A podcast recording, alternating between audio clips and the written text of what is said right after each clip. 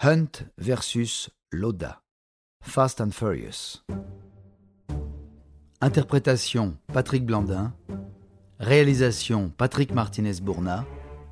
Une production Studio Minuit.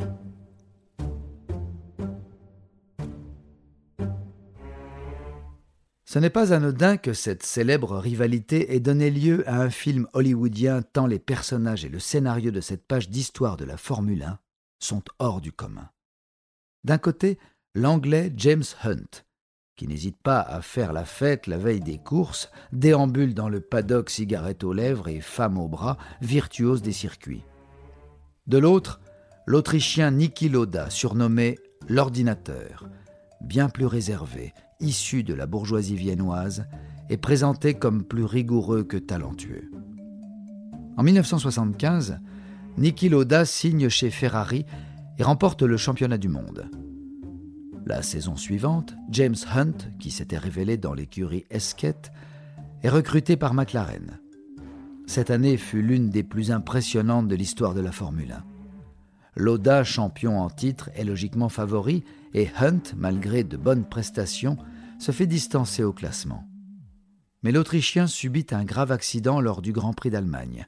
Il passe alors plusieurs semaines à l'hôpital. Son visage est partiellement brûlé et ses poumons abîmés suite aux vapeurs toxiques provoquées par l'incendie de sa voiture dû au crash. Pendant sa convalescence, Hunt rattrape son retard et devient candidat au titre.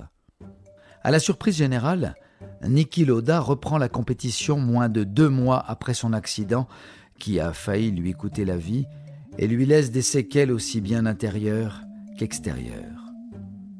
Dans un geste aussi héroïque qu'inconscient, Loda confirme sa volonté de défendre son titre face à son rival et termine les courses suivantes à de bonnes places malgré son état physique.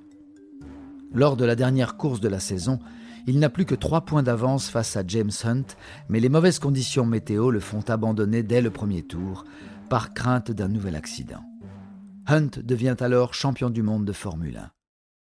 Ce fut néanmoins le seul titre de l'anglais, bien trop fantasque pour ce sport, dans lequel il n'est jamais vraiment à sa place, et dont les performances sur circuit déclinent. Quant à Loda, il redevint champion dès la saison 1977, mais quitte Ferrari suite à des désaccords internes. Il passe alors deux saisons chez Brabham, sans succès, et prend sa retraite avant de revenir en 1982 chez McLaren.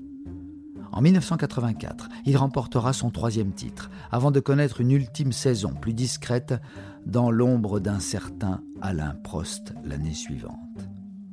Après sa carrière, James Hunt devint un brillant commentateur pour la BBC, où il opérera durant 13 ans jusqu'à sa mort suite à une crise cardiaque.